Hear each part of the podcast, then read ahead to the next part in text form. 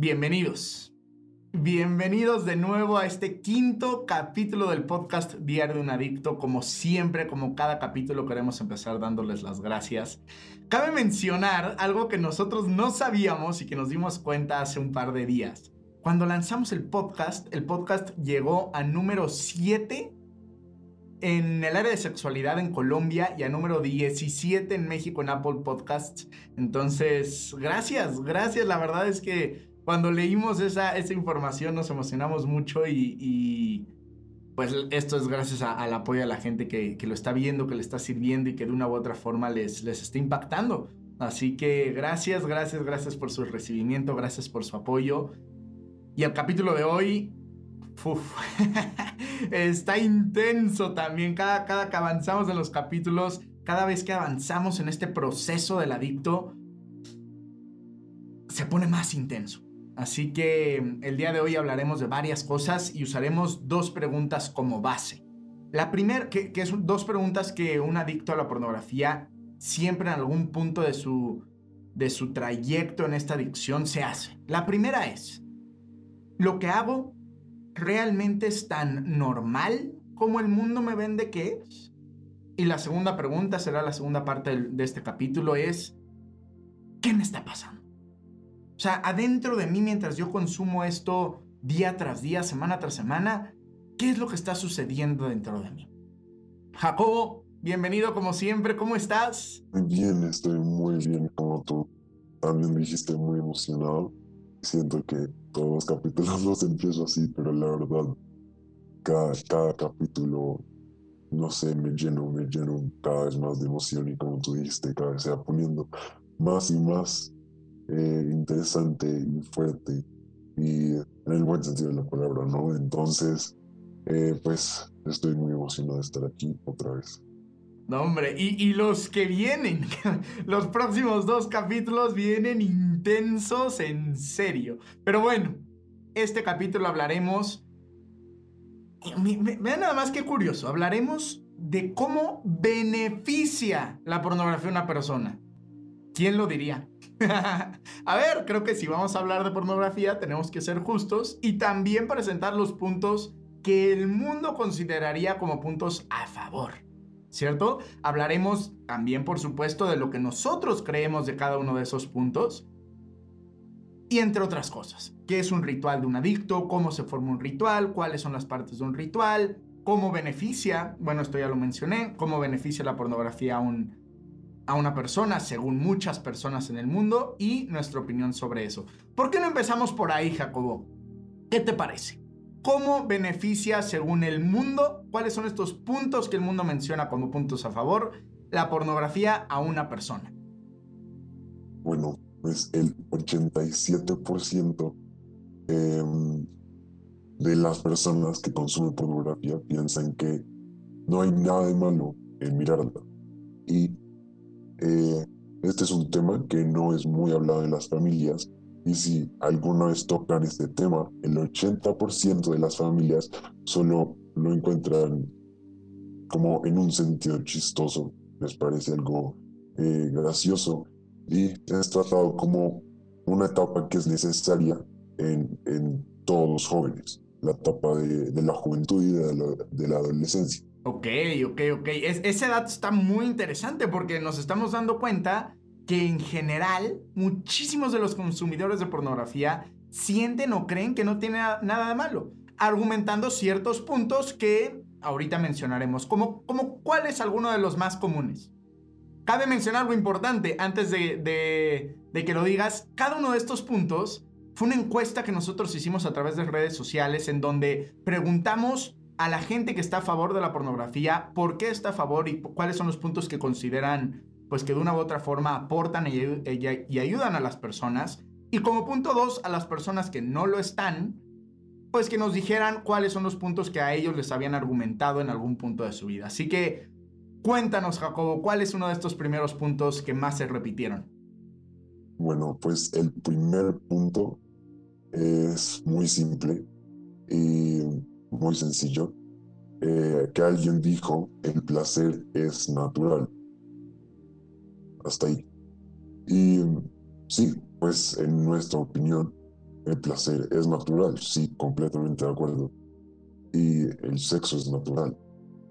Em, pues también, en mi opinión, eh, pues el, las relaciones sexuales son lo más natural y, y podría ser, podría llegar a ser uno de los actos de amor más, eh, más sinceros y más eh, transparentes que puede llegar a tener dos personas a través de, de, una relación. Claro, sí, sí, sí, sí. O sea, a ver, lo que estás queriendo decir es que, en nuestra opinión, el, a ver, el placer sí es natural. O sea, hasta ahí, hasta ahí estamos de acuerdo, ¿cierto? El sexo sí es natural, por supuesto. Y como bien lo dijiste, pues, a ver, una relación puede llegar a ser uno de los actos de amor más grandes e increíbles que una persona puede experimentar. Hasta ahí estamos de acuerdo con este argumento, ¿cierto? Ahora, si hasta ahí estamos de acuerdo, si sí estamos de acuerdo en que el placer es natural, entonces, ¿por qué estamos diciendo que, que, que la pornografía no? Porque sin, sin embargo, lo que, lo que no es natural son los contenidos que estas plataformas de pornografía entregan a, los usuarios de todas las edades y la cantidad de personas que consumen contenidos totalmente fuera de esta naturalidad, ¿no? Entonces... Ok, ok, ok, ok, ok. Entonces, aquí seguramente muchísima gente nos estará diciendo y escribiendo, a ver Jacobo, a ver Ricardo, pero ustedes quiénes son para decir lo que es o lo que no es natural? ¿No? Pues cada quien sus cubas, dirían aquí en México. Pues bueno, la neta, tienen razón. Nosotros no somos quien para decirles si algo es o no natural. Sin embargo, se los vamos a dejar a ustedes la decisión.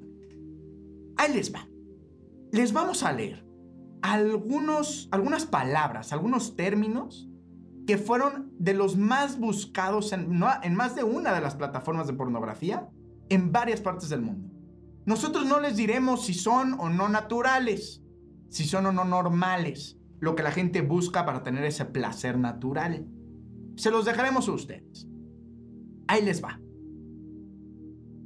En algunas partes del mundo, child porn, o sea, pornografía infantil, rape, o sea, abuso, y teen, o sea, adolescente, han estado como top trending terms en más de una plataforma pornográfica. O sea, como uno de los términos más buscados. A ver, aquí yo les pregunto, ¿el placer es natural? Sí, sí es normal. ¿Estos contenidos y búsquedas también lo son? No lo sé. Contéstenselo ustedes. A ver, como ya lo decía Jacob hace un momento, lo que no es normal aquí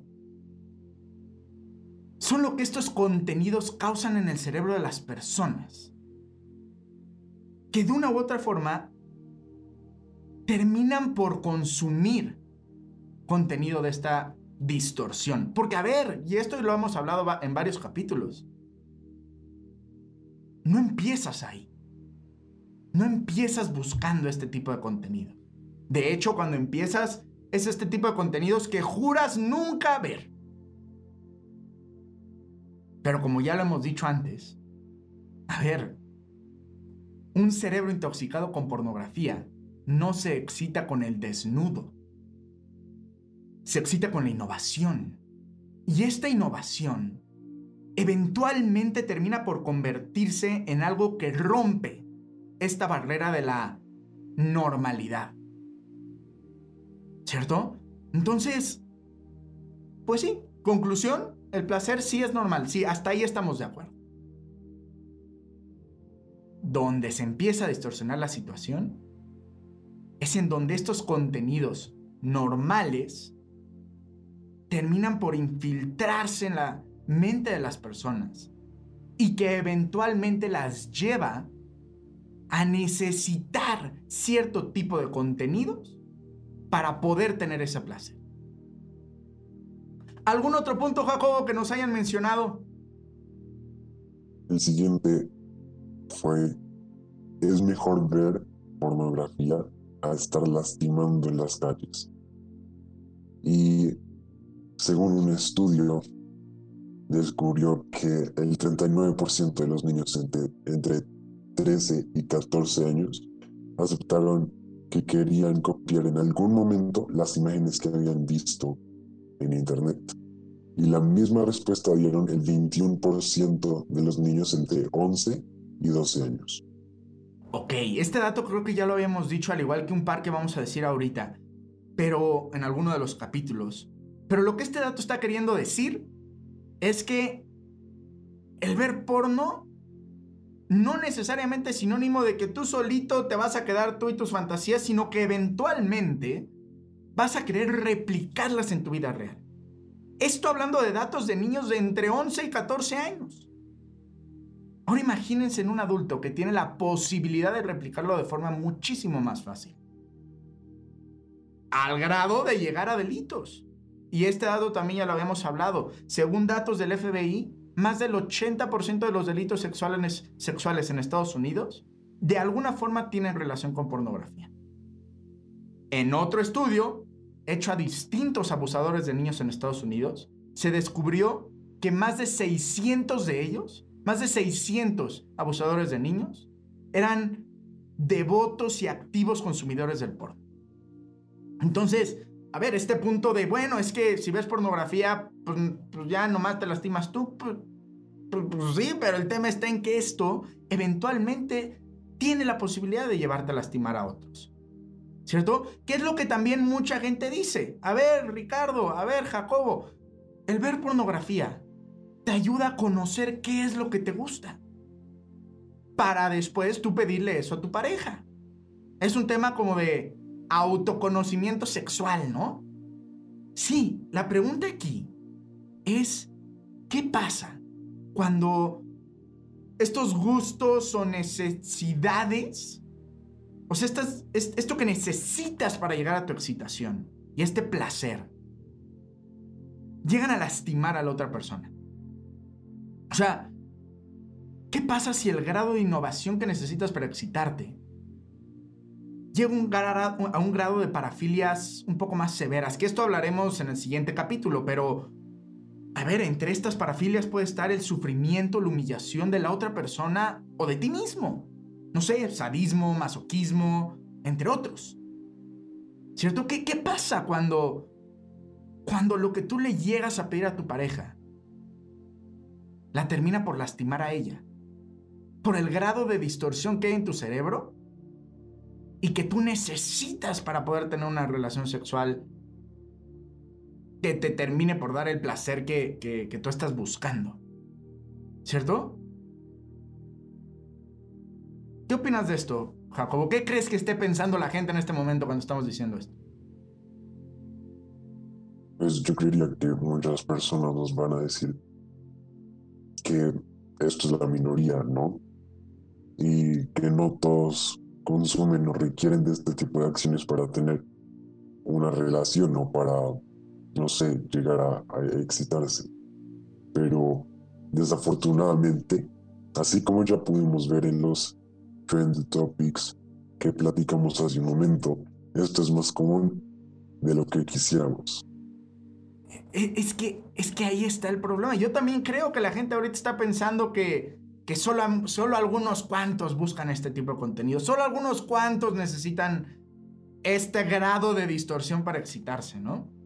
Pues bueno, les sugiero, no sé si alguien es menor a 15 años y está escuchando este podcast, si es así, les sugiero que le pongan mute unos 15, 20 segundos y ahorita lo vuelvan a escuchar, pero sáltense esta parte porque los datos que estoy a punto de decir son muy contundentes que demuestran que no, no son minoría.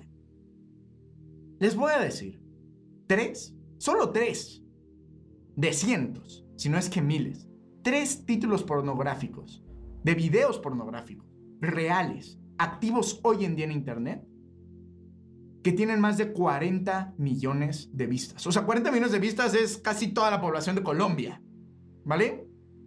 Y una vez más, nosotros no les vamos a decir si es normal o no, ustedes llegan a su propia conclusión. Título número uno. Madre e hijo, sexo real. Título número dos. Colegial inconsciente violada. Y título número tres. Secuestrador fuerza a su víctima. Reitero, no les vamos a decir si esto es normal o no. Pero ustedes contéstense esta pregunta de la forma más honesta posible. Ok, te ayuda a saber qué es lo que te gusta.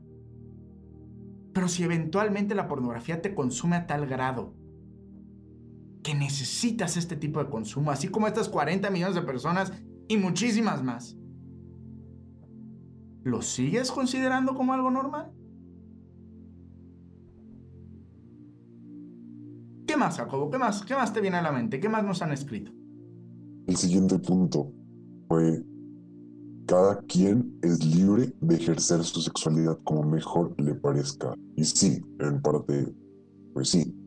El problema está en que llega un punto en el que el consumo de pornografía, en el que, en el que uno se vuelve incapaz de excitarse sin un tipo de contenido específico. Y también, como decíamos, en, en el pues como acabamos de mencionar, no solo nos está afectando a, uno, sino también estamos afectando a los otros, ¿no? A personas que lo rodeamos, así no, no lo vemos reflejado.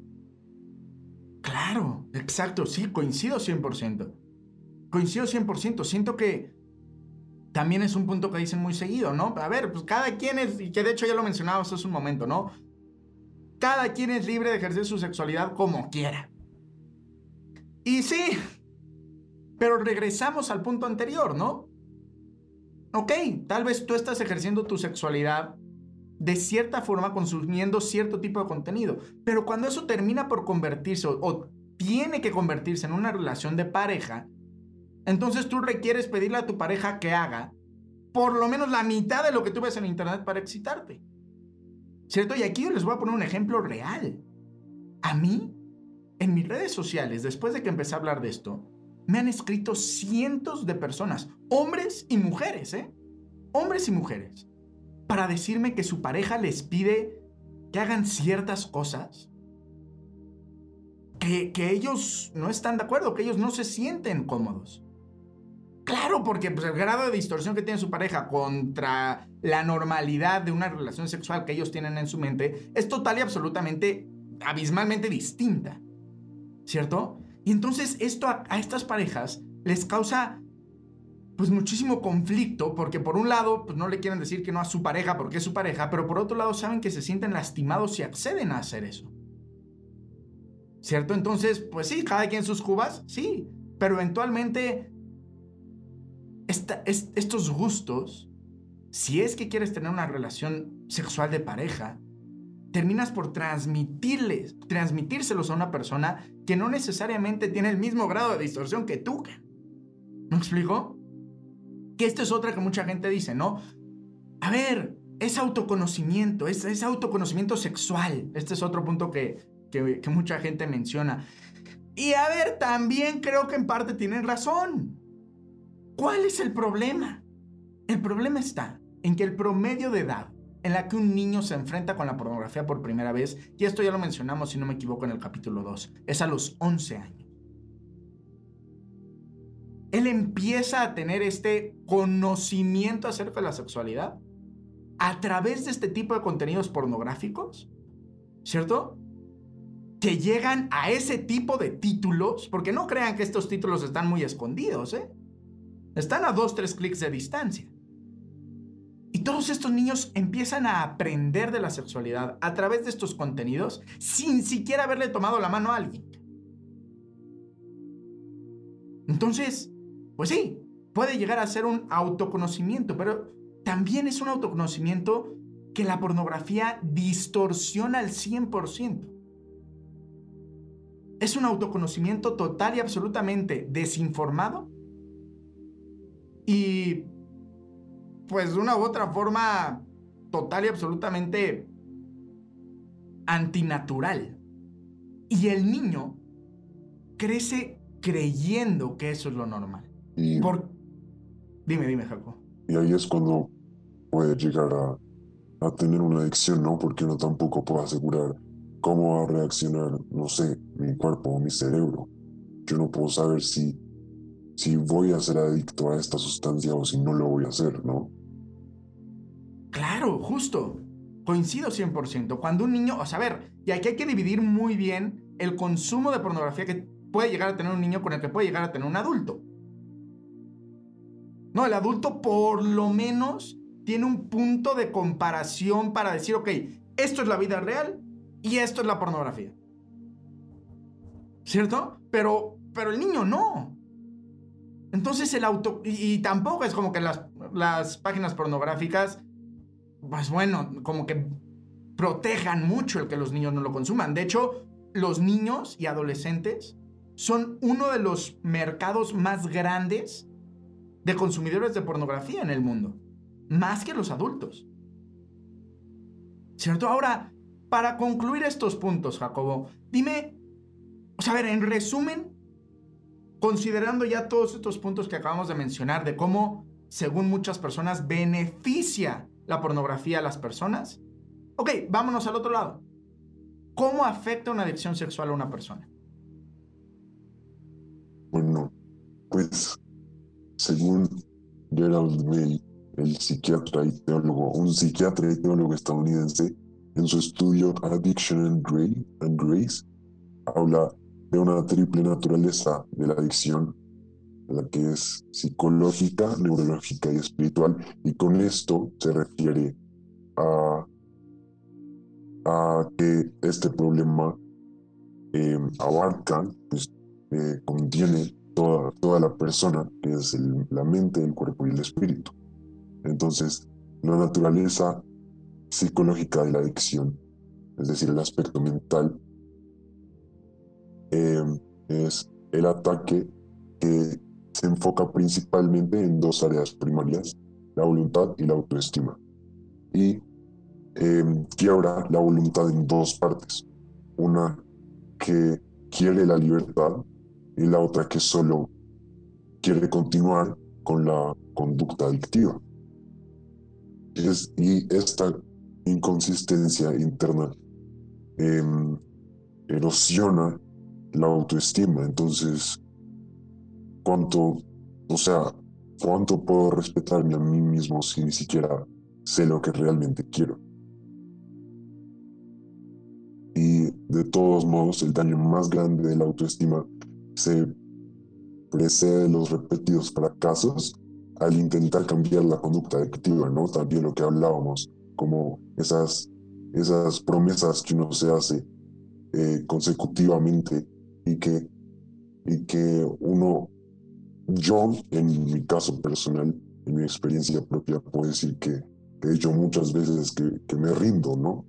Que llego a decir que me rindo porque no sé cuántas veces eh, he llegado a esa promesa y, y he fallado millones de veces. Claro, y entonces es una lucha de ti contra ti, ¿no? Que al tú perder esta lucha varias veces, pues termina por afectarte directamente en, pues sí, en esta voluntad de autoestima, ¿cierto? Que es como ahorita lo mencionas, la naturaleza psicológica de la adicción en el aspecto mental que ataca principalmente estos dos puntos, ¿correcto? Como la pregunta que acabas de hacer. A ver, ¿qué tanto puedo respetarme a mí mismo si ni siquiera sé lo que quiero?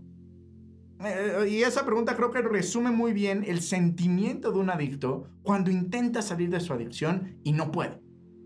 ¿Cierto? Como punto dos, está la parte, la naturaleza neurológica de la adicción. Y de esto también ya hemos hablado bastante. ¿No? O sea, cómo realmente esta adicción afecta directamente al cerebro. ¿Cierto? O sea, hace que, que esta actividad cerebral esté un poco, bueno, no un poco, un mucho desequilibrada. ¿Cierto? Y de esto ya hace, hace ya un- unos cuantos capítulos pusimos la imagen, ¿cierto? De la diferencia, que en realidad era nula, de un cerebro con cocaína y de un cerebro con pornografía, ¿cierto? Y pues a ver, por supuesto... Heroína. ¿Cómo? Era con heroína. Correcto, cierto, cierto, cierto, cierto, cierto. Y bueno, por supuesto, cuanto más profundos son estos consumos, mucho más profundos también son los efectos. Y por otro lado, está esta tercera parte, que es esta parte espiritual. Esta parte en donde la adicción vuelve al adicto prisionero de, de, sus, de sus impulsos. ¿Cierto? O sea, de una u otra forma, es un fenómeno que quiebra esta como imagen espiritual del hombre. Porque, y esto, a ver, esto va mucho más allá de una religión. O sea, no estamos hablando de una religión específica, estamos hablando de la espiritualidad del hombre. ¿Cierto? En donde este tipo de comportamientos esclavizantes lo incapacita para poder armar, amar de, desde el corazón, ¿cierto? Se empieza a saber a las personas, esto lo leí en un libro, como todo menos como lo que son. O sea, personas. ¿Cierto? Entonces, no sé si te van a, la mente algunas otras consecuencias de lo que puede llegar a tener una persona en una adicción sexual. Eh, también que de esto vamos a tocarlo más a fondo en, los siguientes capítulos, es eh, lo que cuando produce em, sentimientos muy profundos de culpa, vergüenza, resentimiento, frustración, miedo, etcétera, de lo que yo también personalmente puedo decir que me siento muy identificado. Y pues como acaba de decir, vamos a hablar de esto más a fondo en los siguientes capítulos. Otra de las consecuencias de, la adicción es la, la pérdida del tiempo.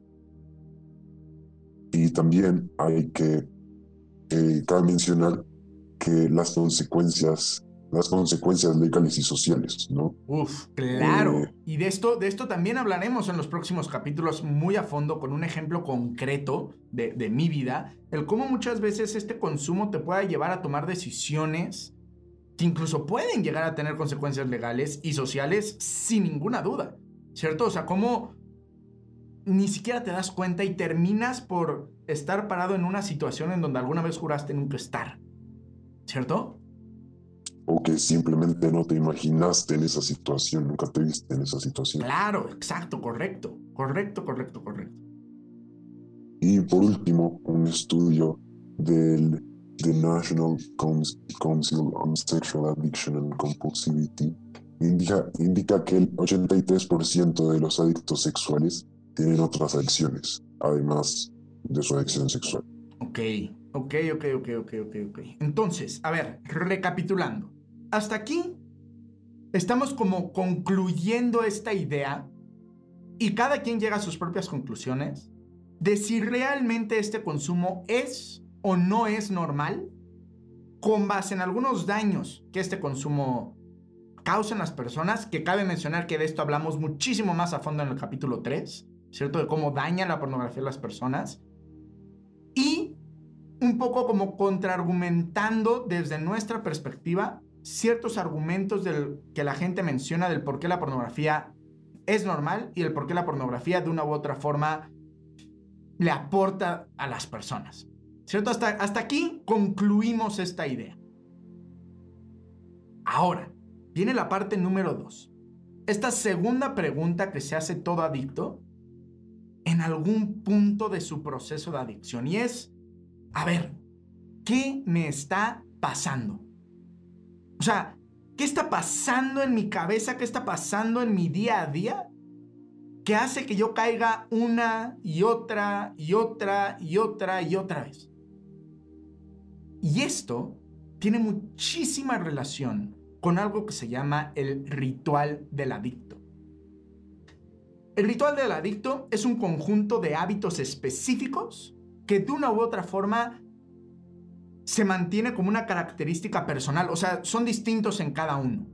Hay una lista de lo que este ritual conlleva para todo adicto, pero para cada adicto puede ser diferente. ¿Vale? Cabe mencionar que cualquier cosa puede transformarse en parte del ritual del adicto, ¿cierto? Esto puede ser personas, olores, lugares, palabras, fotos, cosas que de una u otra forma desencadenan este, este caminito que el adicto lleva desde que tiene la sensación de caer hasta que termina por rehacerse la promesa que ya se ha hecho mil veces que eventualmente va a terminar por romper. ¿Vale? Entonces, esto es lo que en realidad está sucediendo adentro de la mente de un adicto. Él está viviendo una y otra vez este ritual que muchas veces es inconsciente, pero que es repetitivo cada vez que el adicto cae en esta sustancia. Independientemente de si esto es pornografía, alcohol, droga, cigarro o cualquier otra. ¿Vale? Ahora, Jacobo, ¿cuáles son las partes de un ritual? La primera parte es el desencadenante. Siempre hay algo que desencadena esta tentación que hay. Por ejemplo, puede ser tanto una persona como un lugar, como una situación en específico, un recuerdo, un olor, una foto, incluso una palabra y entre muchos otros. Ok, justo, ¿qué es lo que hablábamos ahorita, no? O sea, ahí tú vas en tu vida totalmente normal, tu día va de lujo y de repente, ¡pum! Hay algo que, que tú ves, que tú hueles, que tú recuerdas. Hay un desencadenante que de la nada te trae una, una serie de sensaciones físicas y psicológicas en donde tu cerebro dice, hey, hey, oye, es momento de caer. ¿Cierto? Entonces, ese es el punto uno, el paso uno de este ritual. El paso dos de este ritual, que es muy importante también, es este, este, paso, este paso de la negación, ¿cierto? Que nuestra opinión, pues no necesariamente todos lo tienen, ¿cierto? A ver, yo tengo amigos que fuman y les vale madre fumar y pues ellos no tienen bronca en fumarse otro cigarrito porque en realidad no sienten esta necesidad de dejarlo. Entonces quizá este paso de la negación, pues ellos no lo tienen. Yo creo que este, estos pasos de todo el ritual, en mi opinión, encajan un poco más a las personas que quieren superar esta sustancia y que dentro del punto 2 pasan por esta etapa de negación. ¿Cierto? Es este momento en donde tú dices, hey, a ver, te acuerdas de las promesas que te hiciste y dices, no, no, no, no, no, no, no quiero caer. Este proceso de lucha interna para decir, ok, tengo ganas de caer, pero no quiero. Sin embargo, ¿cuál es el paso 3, Jacobo? Y ahí es cuando viene el paso 3, que es la obsesión, que va mucho más allá de la lucha y uno termina cediendo a la tentación y uno termina cayendo. Correcto, justo. Entonces, hay un algo dentro de tu adicción, dentro de tu consumo, dentro de este mal hábito que tienes, que le gana a la negación. ¿Cierto? Que le gana a la negación y terminas por caer. Ahora, dentro de estos puntos, dentro de este ritual, el punto 4 es llevar estas acciones concretas que muchas veces el adicto repite una y otra y otra y otra vez. Está como lista a la que el adicto le va dando check antes de caer. El adicto sabe que siempre después de comer se echa un cigarrito en la terraza de su casa. Entonces, este ritual que el adicto lleva en este paso 4 es que él termina de comer, toma su plato, lo lleva al lavabo, se va a su terraza, saca su cajetilla, la abre de cierta forma, toma su, encendedor, lo prende el cigarro de cierta forma, se echa un cigarrito haciendo X acción y se termina el cigarro. Lo mismo pasa con la pornografía. Tú sabes que siempre caes en la pornografía justo cuando te vas a dormir o cuando te vas a bañar. Y ya tienes tu caminito te paras de la cama o abres la llave para que no te escuchen, pones la toalla, tomas el papel de baño, entras a tu celular, pones dos, tres palabras que ya tienes bien identificadas, te vas a un video que ya tienes bien identificado o a una sección de videos que ya sabes cuál, cuál, cuál es con base en tus experiencias anteriores y eventualmente terminas por qué. Es una serie de acciones concretas que muchas veces inconscientemente el, adicto repite una y otra y otra vez. ¿Y después qué sucede? Lo, lo obvio. Exacto, el placer. Em, entonces aquí es cuando esta acción llega al clímax que uno quería, al que uno quería llegar, pero el problema también es este, ¿no? Y es que ese placer dura unos muy pocos segundos. Dura muy poquito. Correcto. ¿Y qué sucede después de esto? Pues eh, por supuesto este torbellino emotivo en donde regresamos al punto que platicamos hace un momento, de todas estas sensaciones de inseguridad, en donde se quiebra esta, esta, esta sensación de que tienes el control. ¿Cierto? ¿Por qué? Porque tienes todos estos sentimientos de culpa, de arrepentimiento, de frustración. ¿Cierto? Que, pues de una u otra forma, pues no te permiten contarte la mentira que no fue tu culpa porque sí lo fue. ¿Por qué? Porque tú tomaste la decisión de, de prender el celular y de hacer lo que hiciste. Eso es lo que en ese momento el adicto cree. Más adelante en los capítulos, cuando hablemos de superar esta adicción, hablaremos de qué tanta responsabilidad realmente tiene un adicto al caer en su sustancia. De esto hablaremos más adelante, no se los vamos a spoilear, pero el punto 6 es este torbellino emotivo. ¿Por qué? Porque te rompiste una vez más la promesa que ya te habías hecho. Y por último, se repite lo mismo con lo que siempre terminas. ¿Qué es que, Jacob? Pues como ya dijimos y también como mencionamos antes, son estas promesas continuas, ¿no?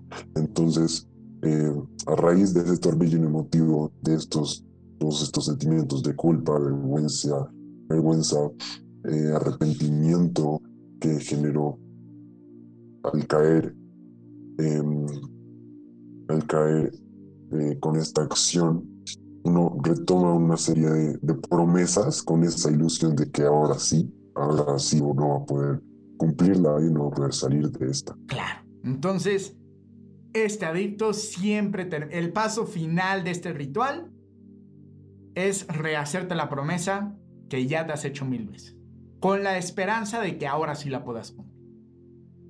Entonces, con esto concluimos la respuesta a la pregunta de qué está pasando en mi mente. Día a día cuando caigo, semana tras semana cuando caigo en esta sustancia que no quiero caer, ¿qué es lo que está sucediendo? ¿Por qué es importante escuchar y conocer esto? Porque conociendo esto, un adicto puede empezar a identificar cuál es su ritual.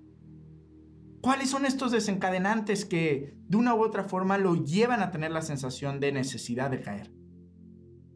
¿Cuáles son estos pasos y acciones concretas que toma cada vez que va a tomar la cada vez que cae?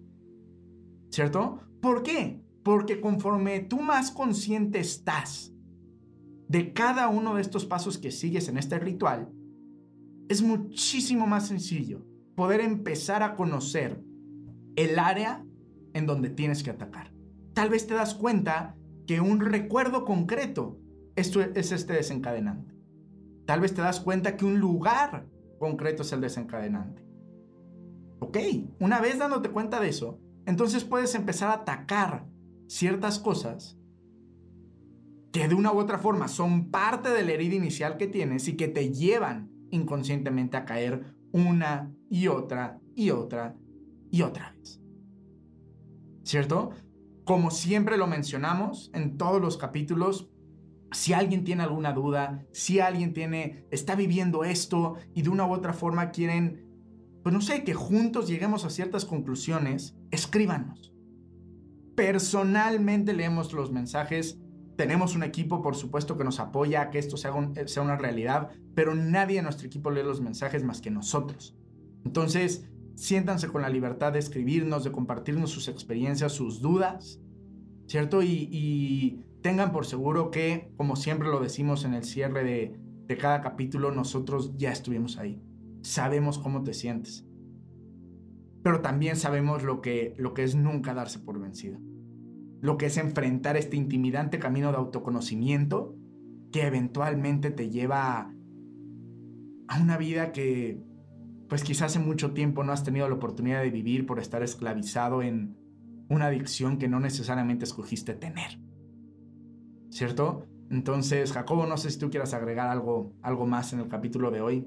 Pues además de las personas que quieren compartirnos eh, algo, si están pasando por una situación de la que quieren salir también, sientan la confianza de escribirnos y si piensan lo contrario, si tienen, eh, no sé, otro punto de vista, porque pues, la idea también es escucharlos a todos, ¿no? Entonces, para saber qué piensan, además de todos los argumentos y puntos que, que dijimos hoy.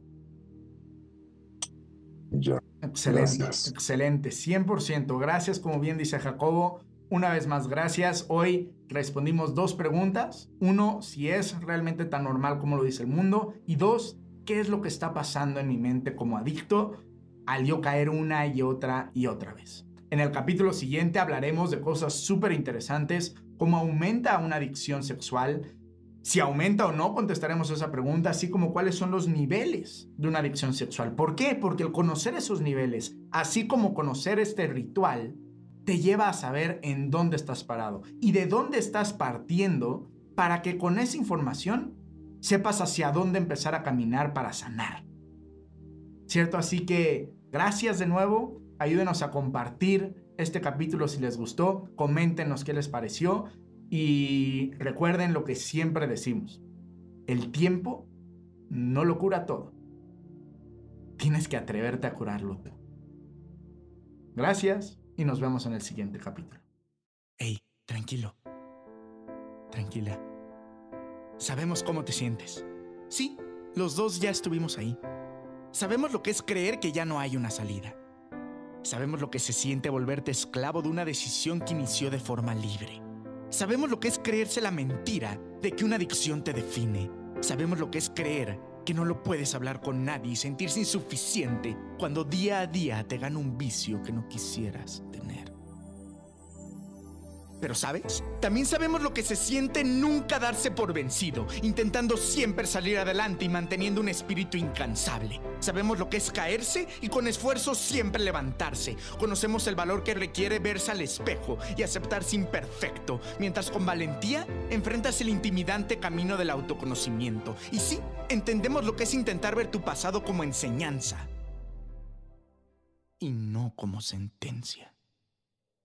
Queremos invitarte a ser incansable, aquel que tiene la humildad para aceptar o pedir una verdadera disculpa, aquel que sea responsable de hacer algo bueno con lo que alguna vez le hicieron o con lo que él le hizo a alguien más, aquel que hace que su sufrimiento o el que ha causado en otros trascienda de forma positiva, aquel que acepta y enfrenta un problema, aquel que se atreve a pedir ayuda, aquel que sabe que detrás de cada error existe una herida no sanada, pero que entiende que estar roto no te da derecho a romper. Es incansable que se perdone aunque no todos lo hayan perdonado. Es un incansable que entiende la fuerza que hay detrás de un día a la vez. Un día a la vez se supera lo insuperable. Un día a la vez se perdona lo imperdonable. Y un día a la vez se cambian las lágrimas de arrepentimiento, rencor y culpa por unas de profundo amor, perdón y esperanza. Queremos decirte que no estás solo. Queremos decirte que vale la pena seguir luchando y que no te darás cuenta de lo verdaderamente fuerte que puedes llegar a ser hasta que ser fuerte sea tu única opción. Queremos decirte que sí se puede. Pero el tiempo el tiempo no lo cura todo. Tienes que atreverte. Tienes que atreverte a curarlo.